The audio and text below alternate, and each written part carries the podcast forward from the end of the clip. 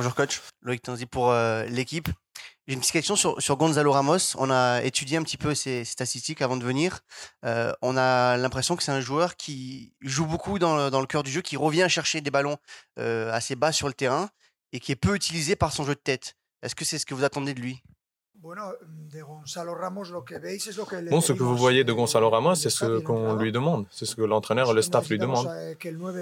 On a besoin que notre numéro 9 vienne en appui pour qu'il laisse des espaces pour que ses partenaires puissent attaquer en profondeur. Et euh, à cause du type du jeu que nous on fait, quand on fait des attaques rapides, quand il y a beaucoup d'espace, et il bouge très très très bien. Il est vrai que nous ne sommes pas une équipe euh, qui va faire beaucoup de centres à cause du type d'attaque qu'on fait. Donc peut-être qu'on ne voit pas les meilleures caractéristiques de Gonzalo. Mais je dois dire que les deux avant-centres que j'ai, Gonzalo et Gonzalo Ramos et Colomoni, sont tous les deux des joueurs top et ils font un travail pour l'équipe en attaque et en défense euh, spectaculaire.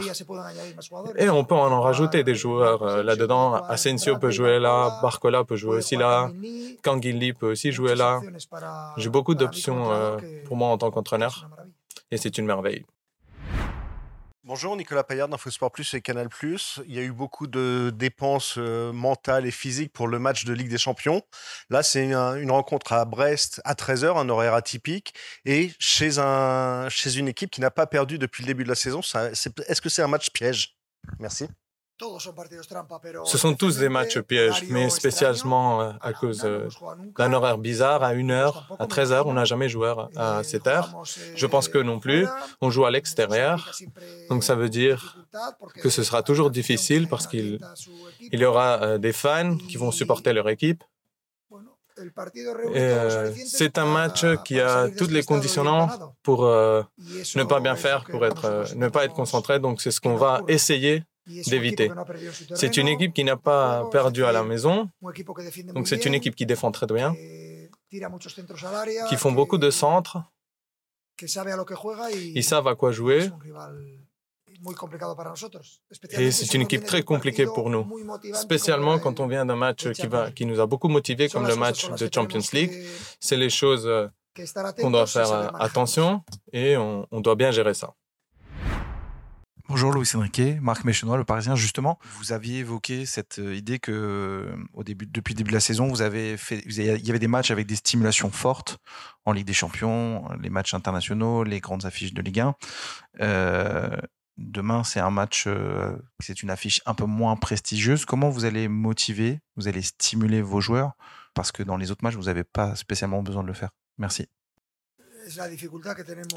Oui, c'est la difficulté que nous avons. Heureusement, c'est la difficulté que les entraîneurs euh, dans des équipes avec 20 joueurs internationaux nous avons. Je ne vais pas me plaindre de ça, c'est un grand plaisir d'entraîner des joueurs internationaux. Mais euh, je pense qu'il n'y a pas de doute. Les trois points contre Marseille ou les trois points contre une équipe de haut niveau, c'est les mêmes que contre une équipe euh, qui va jouer, euh, qui est, mieux, qui est moins bien classée. Tous les matchs valent les, mêmes points et notre objectif, c'est de gérer le match de façon à ce que nous soyons meilleurs que l'autre équipe. On va générer plus de chances de but que l'autre équipe et on va euh, souffrir moins de chances de but que l'autre équipe, ça c'est le travail d'un entraîneur d'une grande équipe et c'est mon travail, c'est ce que j'essaye de faire. J'essaye de gérer quelle est la meilleure composition pour demain, la composition qui aura les joueurs les plus motivés et, plus, et mieux préparés pour le match de demain, qui va être un match très difficile. J'ai vu le terrain, j'ai vu le stade.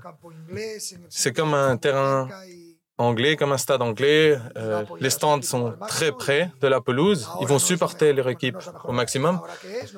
L'heure, c'est pas que ce ne soit pas la meilleure heure, c'est un horaire pas habituel. C'est pas une excuse, euh, je ne me plains pas, mais nous, on doit être capable en tant qu'équipe d'être au-dessus de ces circonstances. Bonjour coach. Arthur Perrault, RMC Sport. Euh, face au, au Milan AC, on a vu en deuxième période le Paris Saint-Germain prendre véritablement le dessus psychologiquement sur son adversaire. Euh, on sait que depuis votre arrivée, vous êtes accompagné de Joaquin Valdez pour travailler cet aspect psychologique. Est-ce que vous pouvez nous expliquer au quotidien comment ça se travaille? Et si vous avez quelques anecdotes de petits exercices que vous mettez en place euh, avec euh, les joueurs, sachant que c'est quelque chose qui, par le passé, a joué pas mal de tours au Paris Saint-Germain, surtout en Coupe d'Europe. Merci beaucoup. Non, non, non, il n'y a, il n'y a rien de cela. Nous avons été supérieurs psychologiquement en deuxième mi-temps? Vous pensez Et pourquoi vous dites cela? Bon, ce qui est clair, euh, bon, il ne faut pas savoir, euh, il faut pas savoir en psychologie ni avoir Joaquin Valdez pour connaître cela. Un but, c'est une injection de morale pour l'équipe euh, qui marque et ça va tirer vers le bas l'équipe qui le souffre. Normalement, une équipe qui concède un but est en choc. Peu importe comment l'équipe s'appelle, s'ils ont un psychologue ou pas, s'ils travaillent avec un psy de la NASA ou n'importe lequel. Une équipe qui subit un but a cinq minutes de choc si elle a de la chance. Ça peut être 10, 15, 20 ou 30. En échange, une équipe qui marque un but est excitée et, motivée, a de l'envie. Les matchs de foot changent tout le temps à cause de ces actions. Pour nous, le but, ça nous a donné le moral, mais ce n'est pas parce que j'ai un psychologue, c'est parce que ça arrive à toutes les équipes, euh, même s'ils n'ont pas de psychologue. Le fait d'avoir un psy, cela a à voir avec euh, le travail avec le staff, c'est le psy du staff. Et n'importe quel joueur qui doit travailler n'importe quel euh, aspect de façon individuelle, il travaille avec Joaquin eh, de façon secrète, évidemment, confidentielle, si le joueur ne veut pas que ça se sache. Et cela n'a pas de secret. Hein.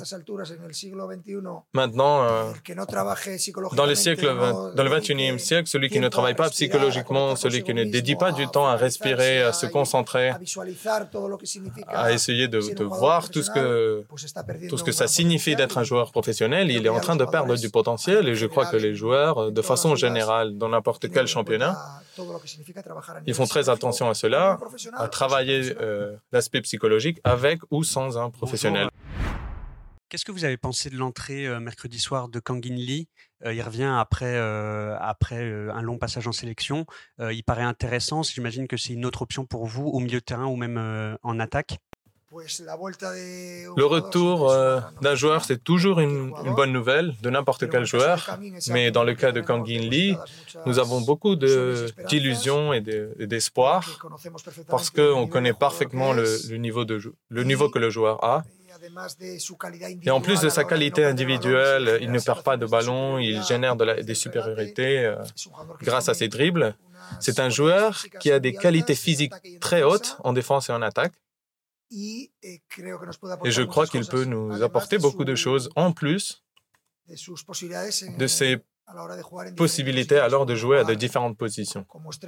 Il peut jouer en tant qu'ailier droit ou gauche, il peut jouer euh, à l'intérieur, il peut être un milieu, il peut être un, faux neuf, il peut être un ailier. Pour moi, en tant qu'entraîneur, c'est quelque chose de très, très, très euh, attirant et c'est quelque chose qu'on doit souligner. Sa polyvalence peut marquer la différence.